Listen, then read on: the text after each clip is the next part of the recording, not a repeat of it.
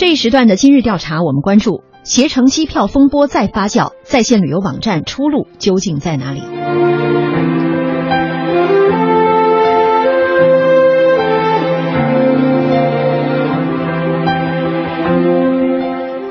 以往消费者在网上下单买机票，付款之后呢，按理说是应该立即出票。但是有一些在线旅游网站的机票代理，却一直等到航空公司在飞机正式起飞之前放出了超低票价，他们来赚取差价。他们不给消费者提供电子票号，或者给的就是假票号。前有航空公司集体发难，后是消费者声讨维权。去哪儿和携程在二零一六年的年初一头栽进了机票危机当中。最近，一名复姓旅客投诉称，在携程上预订了机票，但是因为涉嫌转卖积分票，那么在国外登机时被认定是无效的。无独有偶，十一号，一名叫做李淼的旅客投诉，其于携程订购的北京到札幌的往返机票，在收到电子票号后，在航班起飞前被机场认定为无效。针对接二连三的这个旅客的投诉，今天携程是再次做出了回应。称，经过调查，这个事件呢是由于个别的供应商非正规出票造成的。涉事的两家供应商呢已经被勒令下线。呃，这件事情的最新进展，我们首先来连线中央台的记者张文来了解一下。张文你好，主持人你好，嗯，给我们介绍一下最新的情况。好的，我们来听携程方面的三个解释。第一个解释呢，就是他们认为积分兑换事件的代理商呢是拥有一类的代理商资质，可以出售国际机票的正规代理商。但由于这个供应商他的违规操作，私自以积分兑换机票，导致旅客无法登机。那么携程呢已经勒令将其下线，后续将会终止合作。这是第一个回应。第二个回应呢，就是携程还表示，近两年来呢，他们其实曾经数次向供应商发布公告，明确了哪些出票行为是明令禁止的。其中呢，向旅客出售积分兑换机票就属于违规行为。携程最近一次向供应商发布相关公告呢，是在二零一五年的十二月十号。供应商呢也在通知的范围当中，这就是我们说的出事儿的两个供应商。那么其次呢，就是对于无效票号事件呢，携程方面给予的第三个回应，就是由于啊部分的供应商从航空公司获得的特殊运价机票，并不需要录入一个叫 GDS 的全球机票分销系统，因此呢，携程是没有办法去实时监控到这些机票它的票号状况的。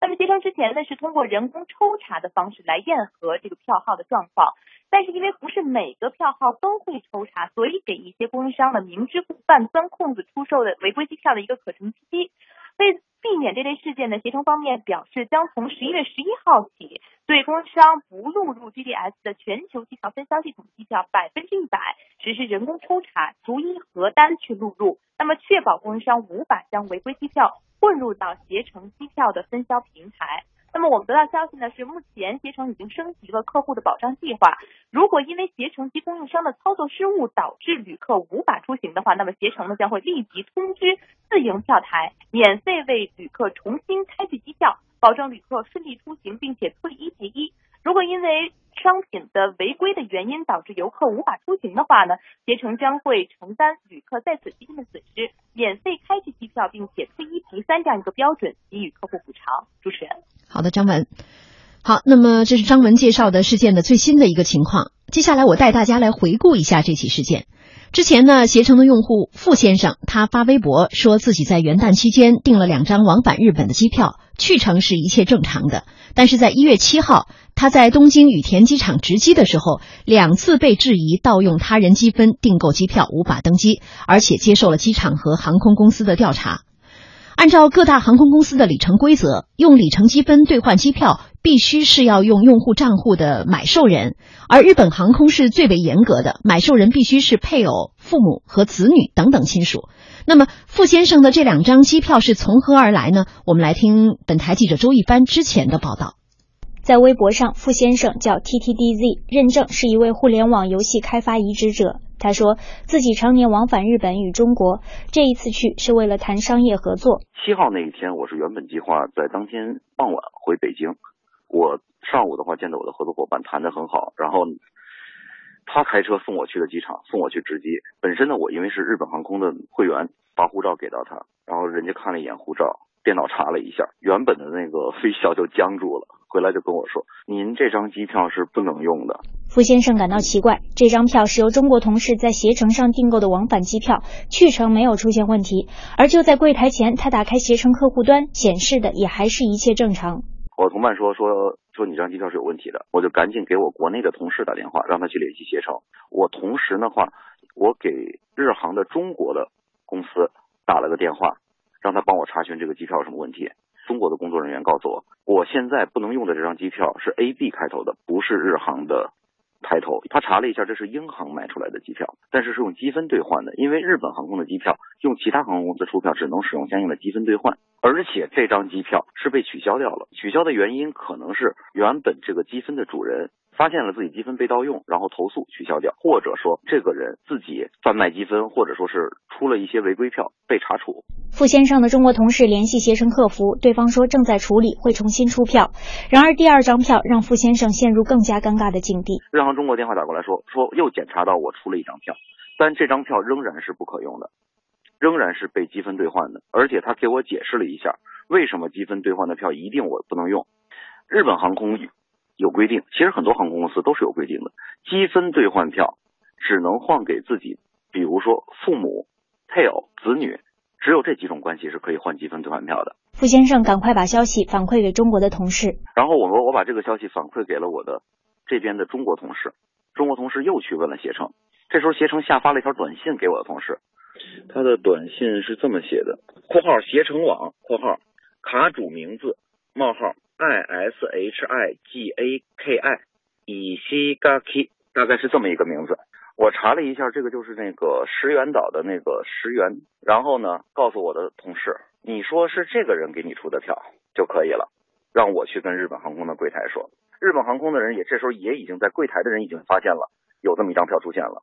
他就问我，您这张票是您买的吗？我说是我买的呀。日本人根本不相信这张票是我购买的。这个时候，他的表情和询问的语气已经开始有变化了。此时，傅先生中国同事返回了携程方面的第二条信息，说那个携程跟我说了，说那个他们说大不了把这张票给你退了，然后多退你一百块钱，你自己买票回来。我当时就问了一下日航，如果我自己现在去购买这张机票，大概多少钱？大概是将近一万元人民币，九千多块钱。我这张机票原本是两千九。订的单程机票，因为急于回国，傅先生只能让同事通过其他途径买了机票。但这时他被日航工作人员拦住，要求他协助调查用他人积分兑换机票一事。我当时就很慌张，我就问我的那个一起跟我去的日本同事，就是这也算日本合作伙伴，他来帮我翻译的。然后他告诉我说，他说要求你协助他调查，他说你也可以拒绝，也可以不出这张机票。我扭头拎着包打车走去其他航空公司，或者说去成田机场。我仍然可不可以离开？可以。然后呢，当时有他的安保人员在场，然后有他的主管和日航的主管，然后和相应的工作人员，大概三三个人，然后对我进行了一系列的询问。询问的内容包括你张机票哪来的？你怎么来的？包括那第一张机票怎么来的？你认不认识这些人？这个人的电话跟你有联系吗？我说我不认识。他说那你怎么知道这个人？我说是携程告诉我的。他们就一脸鄙夷，根本不相信。傅先生说，整个过程非常尴尬，令他觉得最糟糕的是对于他商业信用的可能带来的损害。帮我全程翻译的是我在日本合作伙伴，他需要信任我。现在的话，他得到的一个反馈，他帮我翻译的就是我可能会是一个积分小偷，被人做了这样的盗窃嫌疑的调查。这个事情太糟糕了，因为在他看来，他也没办法理解。你买机票就买机票，你凭什么会有涉嫌这样的问题？而且是中国最大的旅行机构提供给你的机票，而且连续提供了两张，全是偷来的。他不理解。记者调查发现，傅先生的遭遇并非个案，不少听众反映，他们在其他购票平台上也遭遇过类似的事件。我们接着来听报道。有媒体报道，去年九月，成都的李先生在携程网上帮朋友订购两张从新加坡飞往上海的机票，几经查询，发现是用一个中国籍人员在加航飞行累积的三万五千个积分所换来。网友陈晨达达说自己此前去日本时，通过携程所购机票，也在机场被航空公司认定非本人积分兑换。日本航空中国方面证实，这两天收到了不少相关的投诉，正在与日本总部及携程沟通。携程最近这个事情出的蛮蛮多的。好，关于这张机票，原先那张机票怎么处理的，要跟携程那边去协商一下的。日本那边不相信说有这个事情发生嘛，因为觉得携程是一个很大的平台。那中国公司这边会跟日方那边像你们？我们这件事情。的话，我们现在已经在处理当中了，因为也是，就是前两天就刚刚曝曝光出来嘛，我们这边的话已经准备就是要处理这个事情，所以所以说关于他说那个相不相信是不是乘客故意所为的话，我们这边这这次事情的话肯定会跟日方那边去去协商的。然后关于这个事情的话，那我们这边的话就是已经在跟携程那边在商讨这个事情。实际上，除了携程之外，有不少听众反映，在其他的购票平台上也遭遇过类似事件。广州的潘小姐说，去年八月自己就在去哪儿网上购买到了三趟由里程换来的往返机票。啊，我们起码没在外面 被人抓着。我是八月份的时候，我全家一起想说去美国度假，然后三个人的往往返票都在那个去哪儿网那里买的。我想说，就是路程那么长，里程比较多，我想用它换购去上海的票。然后我就看一下没有里程，我就打电话给那个南航的客服，我想补登一下里程。然后他就告诉我，我的所有的票都是用呃一个不认识的人的积分兑换的。就我就我我就我也不知道去找谁。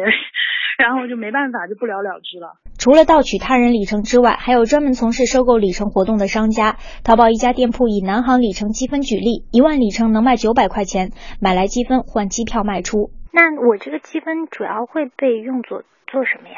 换机票啊。然后再卖给别人是吧？啊，对呀，我就是那个去哪儿的上面 OTO 的卖卖家。哦哦。去哪儿上面商家，然后我别人要过来买买机票，然后我们都凑到一块，在里面换票。航空公司不会发现吗？很简单的，他允许对吧？他允许给朋友换票对吧？他制定的规则对吧？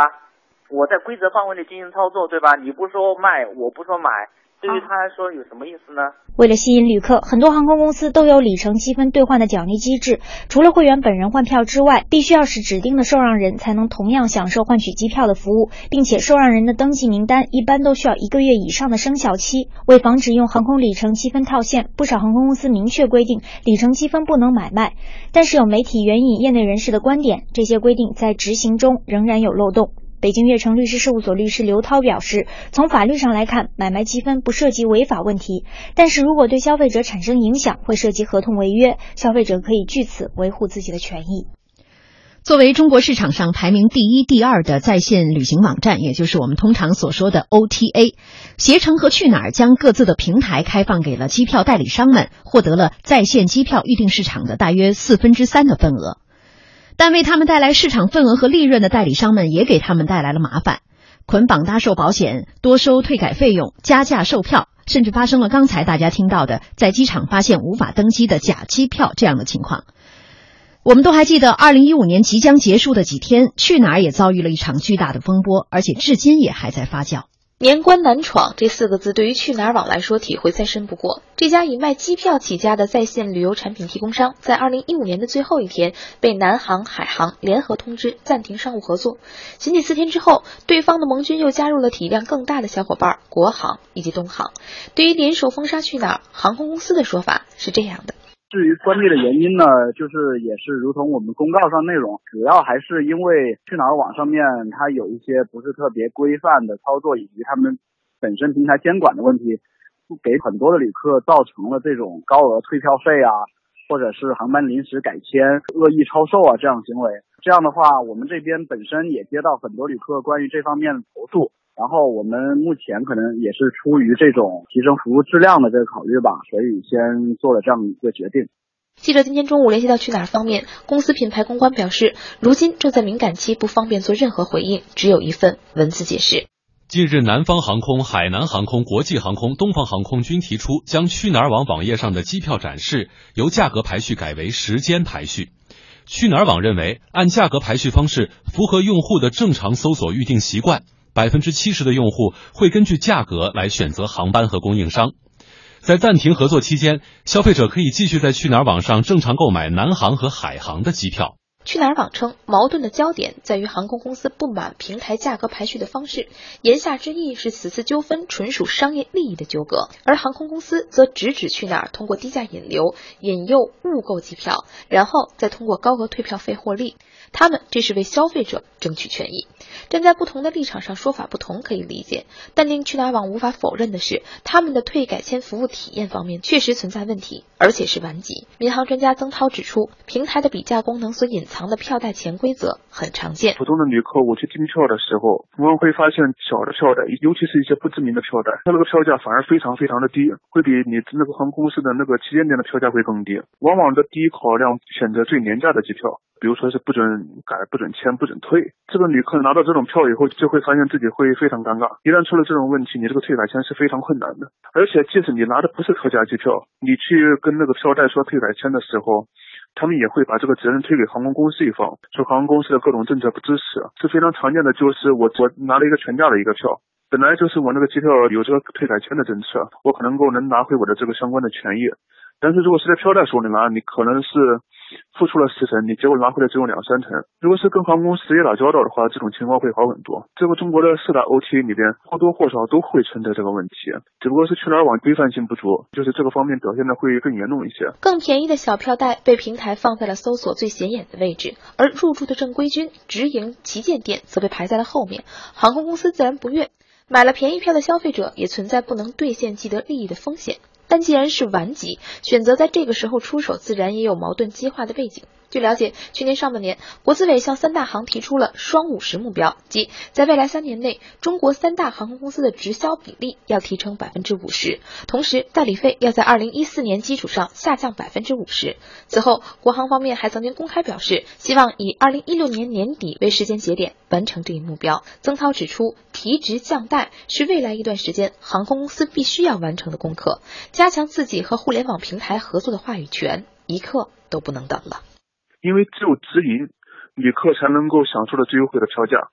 只有直营旅客在那个出现问题的时候，第一时间能跟航空公司来沟通，而不是通过票站。专家预计，未来航空公司利用自己的网络、手机客户端等渠道，会加强直销布局，必定会超过百分之五十。直销比例每提高百分之十，航空公司就可以从代理人手中节约近十亿元的分销费用。如此大的利润空间，选择联合，以更强硬的手段对付互联网平台，也在情理之中。最后还得跟您做一个解释：目前四大行所谓的暂停合作，是指关闭在去哪儿上的旗舰店，并非消费者在去哪儿上买不到四大行的机票了。当然，即使不是全面断交，联合封杀也让去哪儿的股价暴跌近百分之十七。航空知识杂志副主编王亚楠对此次商业纠纷的影响做出了如下判断：但是未来一段时间会逐渐产生出影响，那就是说意味着这几大航空公司跟去哪儿网合作的这种主动性和这种合作的水准呃等级会降低。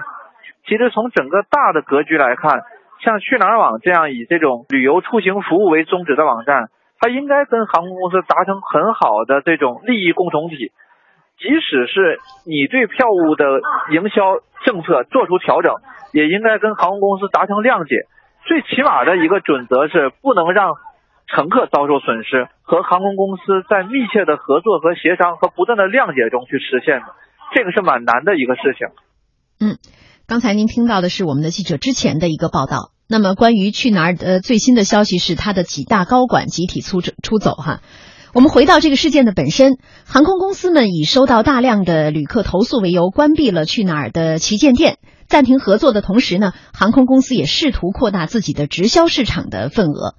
二零一五年，陆续将机票代理费从百分之三降至零，砍代理拓直销，一定程度上也造成了少数机票代理商们试图博取利益。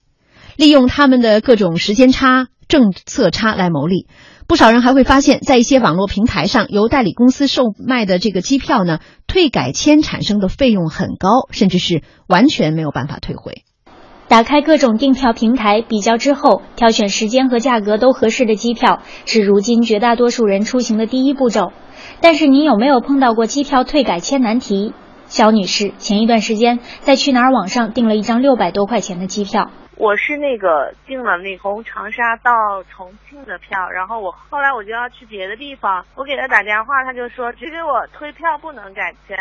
然后他就给了我，就最后只有五十块钱，反正。因为当时比较着急，肖女士并没有细究为何退回的费用这么少，但是有相同经历的微博网友七七零零七七就尝试着与另一家订票网站携程来了次刨根问底。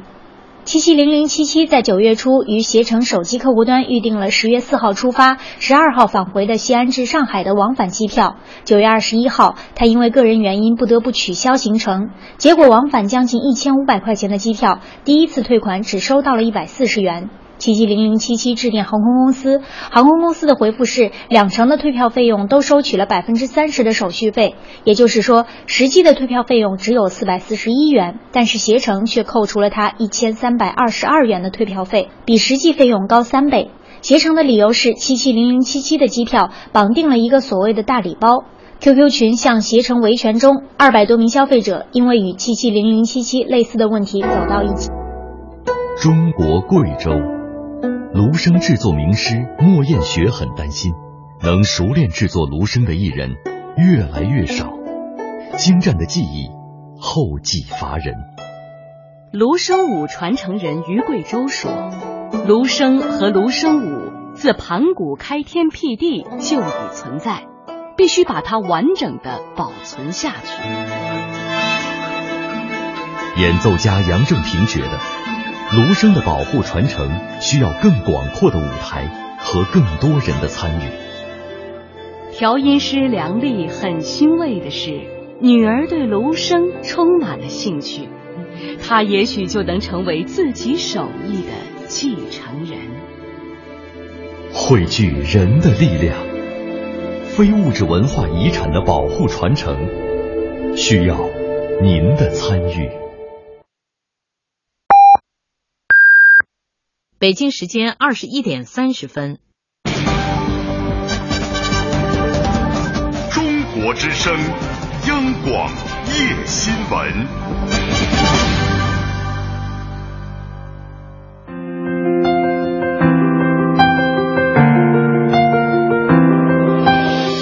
央广夜新闻，理性决定深度。现在是二十一点三十分，欢迎您继续锁定中国之声，收听央广夜新闻，我是张磊。这一时段的今日调查，我们关注的话题是携程机票风波再发酵，在线旅游网站的出路究竟在哪里？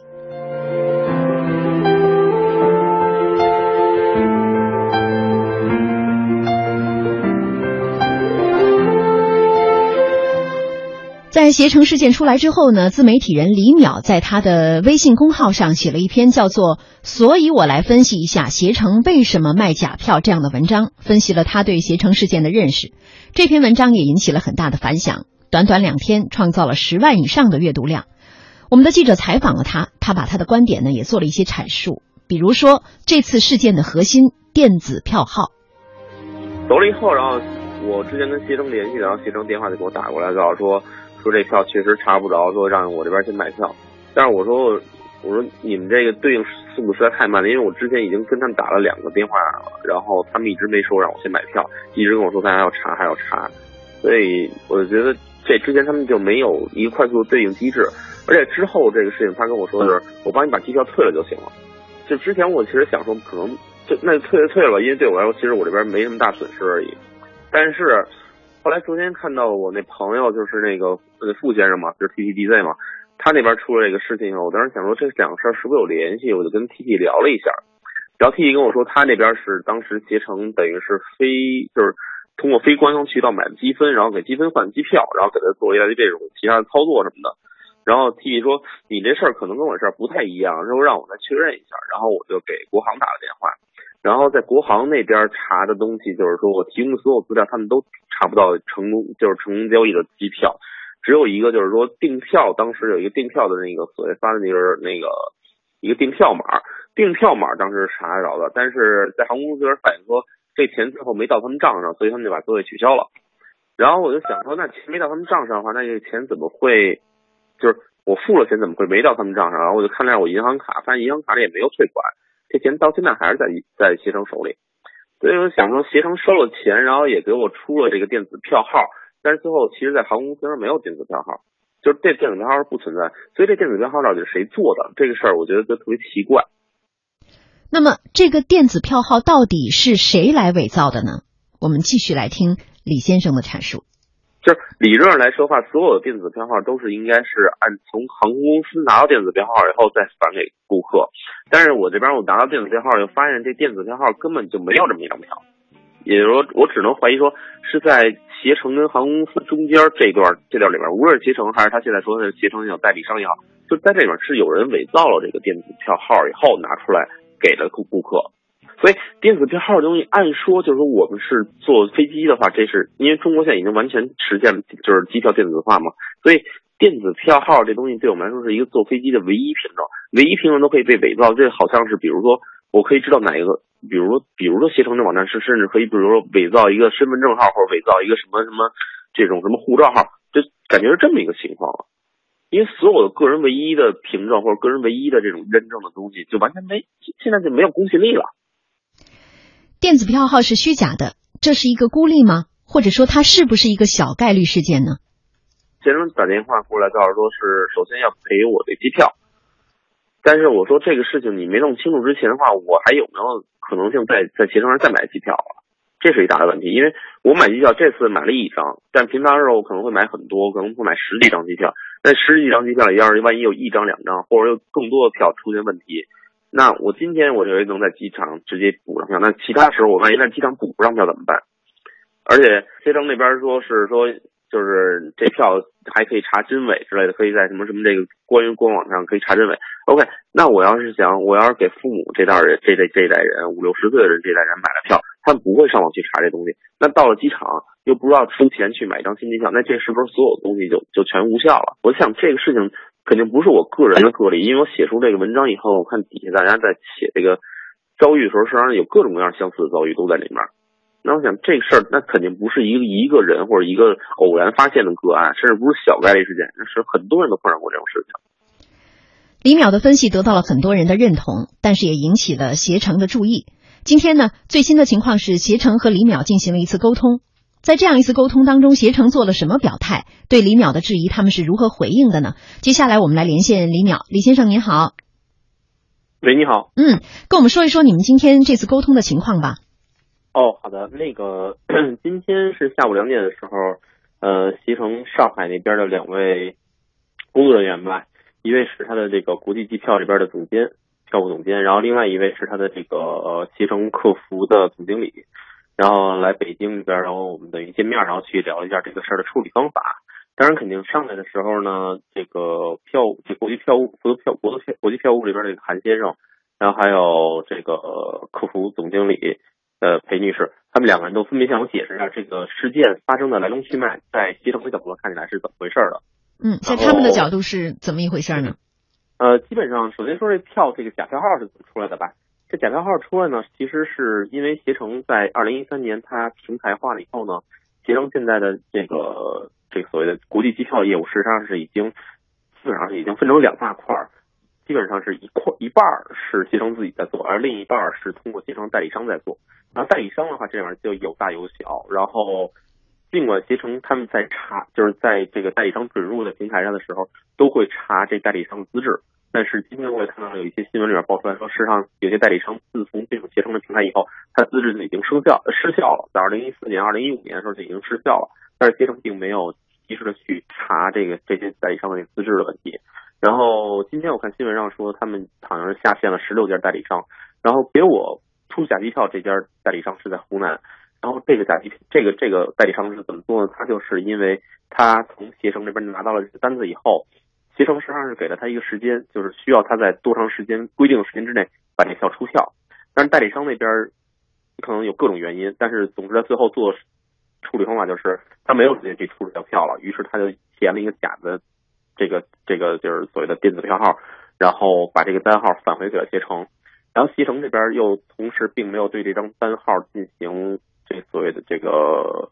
一个验证。然后就等于把那个单号发给了我，于是这就是最后这个假单号转到了我自己的手里。然后代理商那边其实平常他们会怎么做呢？就是他为了让携程不把这单子收回去，因为还携程要是不到就到时间以后，携程要是发现他那边没出票，携程会把这票号就把单子收回去，他携程自己出票。于是代理商为了不让携程把单子收回去，他们就先填一假票号，然后之后。这个机飞机起飞之前，他们再买一张机票，把这个位置补上，就把这个真的机票给我补上。但是恰好赶上这代理商他忘了补这张票了，于是就发生这个票根本就是没有票的一个情况。嗯，这是携程今天的解释哈，你怎么来看待他们的今天的表态和解释呢？我觉得解释的话，至少我相信从携程这边两位这个这工作人员过来跟我谈的这态度，以及他们在分析这个过程当中，我觉得至少是至少是讲理的，嗯，他不会说像之前我们在网上看到很多携程表态，其实觉得好像很就是很空泛，或者觉得他说的就是很不实在。今天我觉得谈的还是比较实在的。然后另外一点，我觉得就是说他们在解释的时候，确实也发现携程这个公司可能是因为一个是从二零一三年开始它品牌化以后扩张速度太快，然后所以它就有的那个系统原先系统可能并不是说能应对，就是像现在是几千个给他做机票代理商的这么一个大的这么一庞大的这么一规模，所以才会出现了越来越多的这种说已经被他们忽略的，或者干脆就是漏掉的。没查到的这种所谓出的假票，或者是干脆就是出票出错了、出晚了，这种情况可能会越来越多。所以这个事情，我觉得是携程应该从自身角度出发，去把自己的系统至少升级，把它跟跟上自己的平台发展步伐，我觉得这才是正常的。嗯，我们听到携程最新的表态是，他们要对这些呃代理商的票号进行百分之百的验证，哈。对。呃。但是我们也知道，您在您的那个微信公号的文章其实也提到了，我们有四分之三，就是每买四张机票，有三张都是也许是去哪儿，也许是携程这样的 OTA 网站出来的，这个量是非常庞大的。那么在您看来，这种在线旅游网站他们的订票应该如何监管呢？就靠这些，比如携程或者去哪儿，他自己来验证吗？我觉得这个事情其实是很难去说让他们自己去验证，因为说实在话。呃，携程和代理商他们两个虽然说中间存在矛盾，但其实他们也是一个利益共同体。所以，要是让这个利益共同体的里面的一方去监察另外一方，我觉得这是不现实的。所以，我觉得这个应该在中国，就是无论是这个航空业的管理部门还是协会也好，应该对这种假就是存在制假贩假的这种代理商也好，或者平台也好，应该存在更严厉的处罚措施。就比如现在携程做的。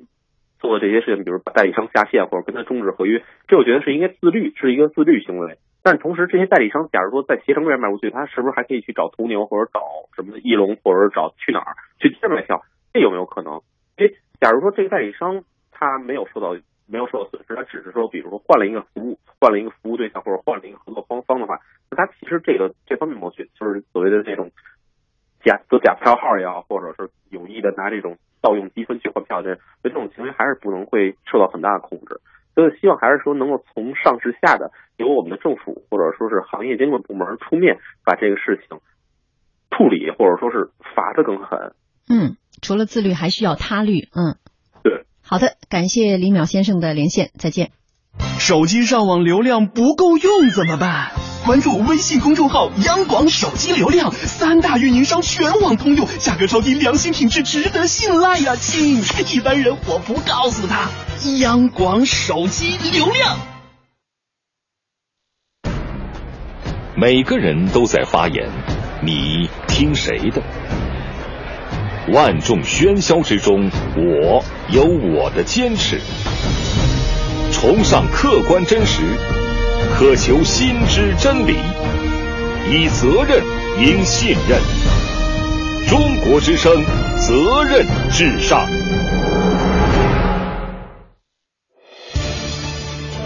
中国之声，用声音记录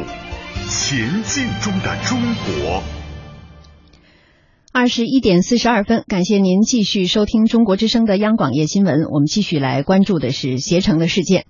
退改签费用高，代理商盘剥利润，这是一方面。有媒体报道，甚至有些代理商在机票可以进行操作的时候，却告知消费者无法退票。他们通过这种方式来侵占旅客的票款。我们继续来听我们的记者在全国进行的采访和报道。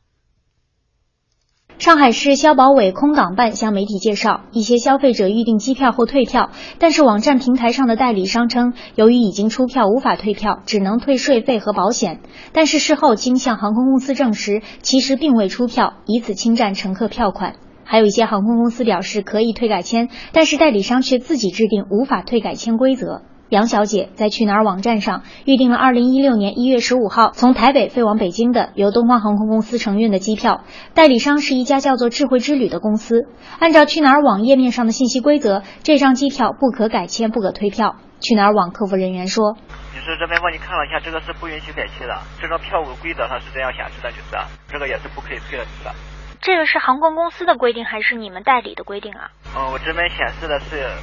这是代理商的规定，就是。随后，记者拨通东方航空公司客服热线，却得到了这样的回答：我这边现在看到的话，单机票百期的话是免费，有就是然后有差价是要补差价的，退票的话是两千台币的退票手续费，使用过后不得退票。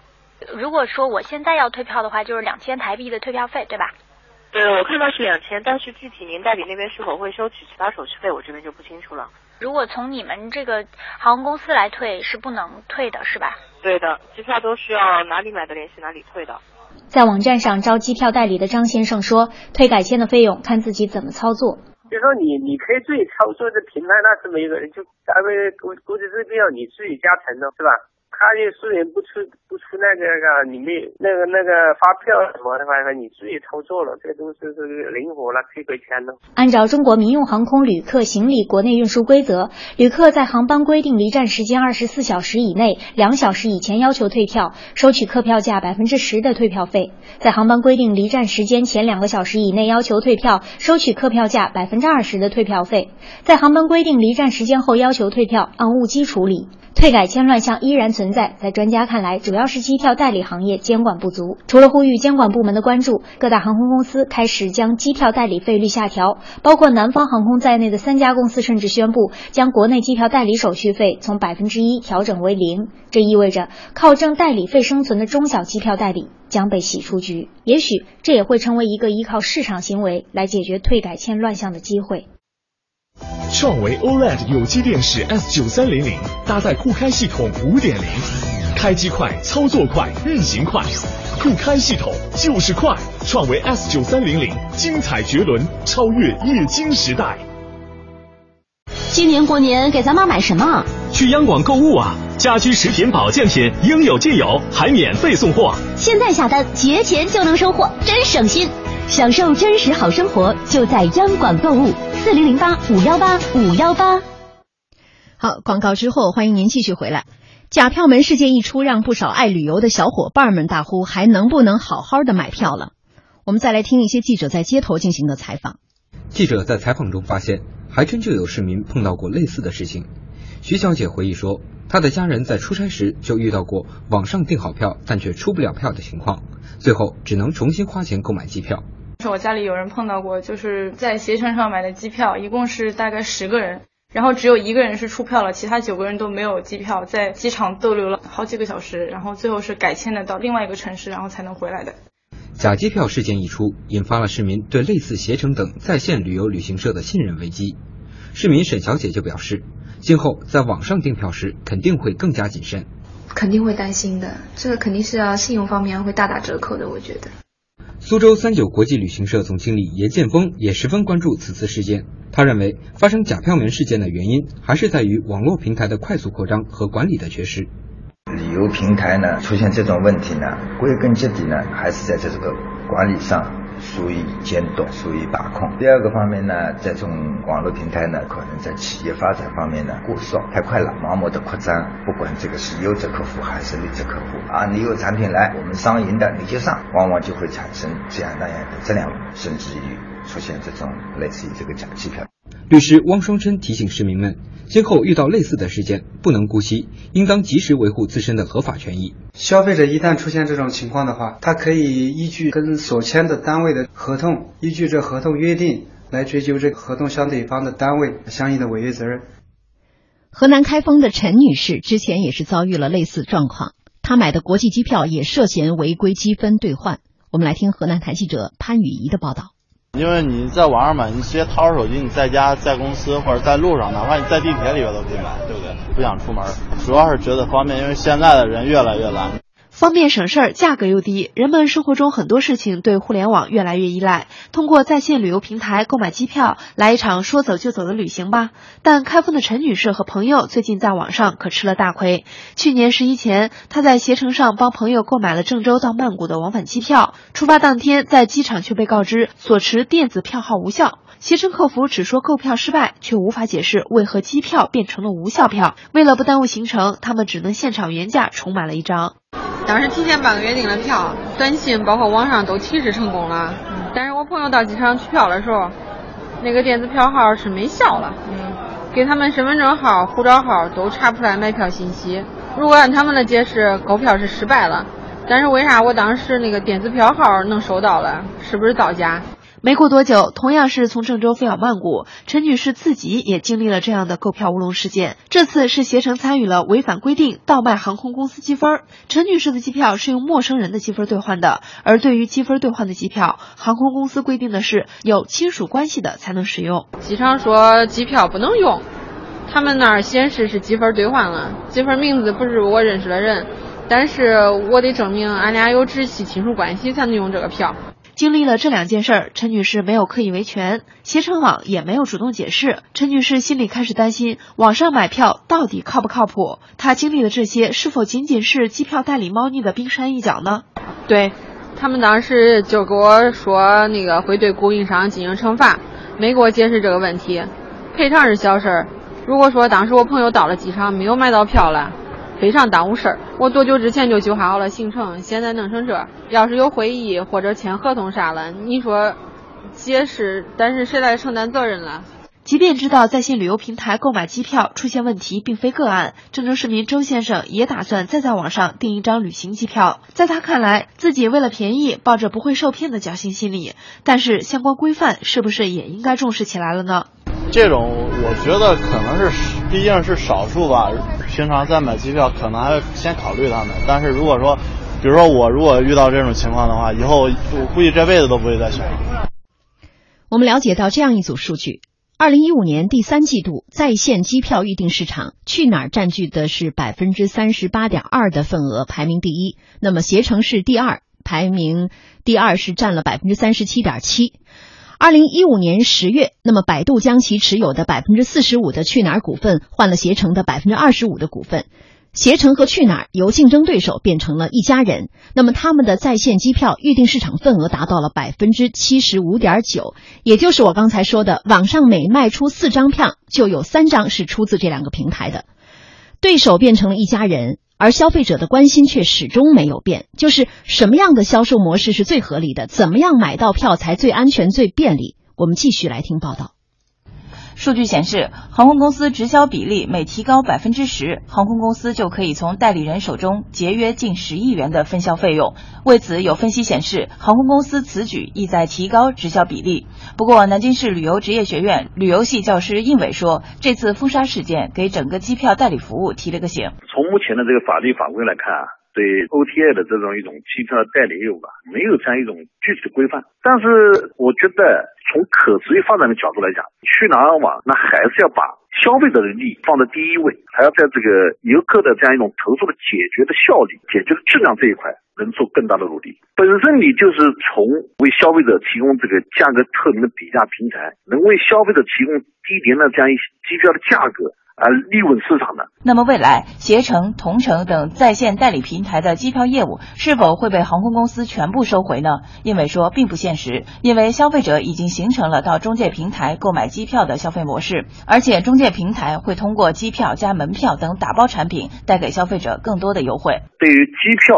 销售来讲，确实两条腿走路比较好。航空公司如果他想单纯的做直销，势必会带来社会资本的巨大的浪费。就像我们现在买机票，我首先想到的是去哪儿网，我们就形成这样一种消费的习惯了。所以说，单纯的做直销，单纯的做在线，那都不现实。江苏省消协投诉部主任张浩苏说，消费者也要擦亮双眼，分清机票的种类。对于在线平台上的一些特价机票的退改签，要视情况维权。作为消费者来讲，在我们这些平台上购票的之前。应该仔细阅读特价机票的一些说明注释，避免今后产生的一些纠纷。截屏也是一种方式。关于机票，我们知道航空公司是机票资源的掌控者，那么机票呢是通过层层分销到达 OTA 企业，也就是像去哪儿或者携程这样的在线旅游网站的手中的。而 OTA 为了占领更多的市场份额，他们只能打价格战，这样能够获得更高的一个预订量。二零一五年，国资委提出了提直降贷的目标，也就是三年内中国的三大航空公司直销机票的比例要提升到百分之五十，同时呢，机票代理费要在二零一四年的基础上下降百分之五十。所以，航空公司必须要调整他们此前的分销体系，让更多消费者直接在航空公司的官网上购票。在最近发生的这几起事件当中，相关方都把问题的根源指向了代理商。可以看出，作为提供旅游全服务的 OTA 企业，在旅游的第一个需求机票问题上，他们不占据主动。除了和航空公司的微妙关系之外，层级众多的代理商也让他们犯了难。资源被压缩，如何来盈利呢？只能通过非正常途径吗？就这个问题，我们来连线行业专家，网易航空频道的主编曾涛。曾先生您好。你好。嗯，您怎么看待携程的这次事件？呃，携程的这次事件实际上和去哪儿网的这个事件有一些相似的地方，我们可以就是分几个角度来分析。如果说是咱们站在这个消费者的角度上来讲，消费者在采购、在选择机票的时候，呃，通过这种第三方的代理商进行选择，往往就会有一种是信息不对称，这样的不对称，然后就会给这样的一些不规范的一些票代给一些这个呃。一些手段来就进行一个不规范的操作，这样的话，消费者有拿到的有可能是通过这种非正常手段拿到的机票，也就是在签或者说是改的或者是在退的时候会产生一系列的问题，这样子。站在航空公司的角度来来讲，航空公司也希望就是能够提高这个航空公司的这个服务和信誉，而中间隔了这样的 OTA 这样的一些一个隔如隔山如隔了一层山。这样的话，票债产生的一些问题就会转移到航空公司，让航空公司成为这个众矢之的。就也就是航空公司为什么希望能够规范票债，并且在对于这个去哪儿网，它是做出了一个比较严厉的处罚，十多家航空公司联合封杀去哪儿网。而这个携程网，大家还是因为它是这个规范程度会比较高一些，相对来说高一些。目前航空公司采取的这个惩罚步骤并不是那么的严厉，这样的。嗯，呃，其实对这个事件，消费者的角度其实是比较纠结的哈。我看到在我们的微信平台上，呃，在我们的微博平台上，网友说，不管咋说，有他俩在，这个机票确实是便宜多了。嗯，机票便宜多了，但是灰色的利益空间就多了，这中间是没有办法做取舍的吗？呃，这个并不能这么看。呃，因为现在是进入了一个机票是零代理的一个时代，大的票代是可以靠那个后返。来进行这个有它的这个利润的生存空间，而小的票代和中型的票代，它只能是通过采购大型的票代进行这样的一个机票倒卖或者机票转手，甚至是通过这个盗取他人的积分，与航空公司的一些内部员工里外勾结，形成一个灰色的产业链，这样形成一个票价比这种正常的航空公司官网的票价更要低的这样的一种情况，而这种情况也是航空公司所不能够接受的。去哪儿网现在是已经被这个各个航空公司撤销了旗舰店，并且已经是采取了这样一系列的惩罚措施，就是因为航空公司感到这样的话话会对他这样的直销会产生很大的压力，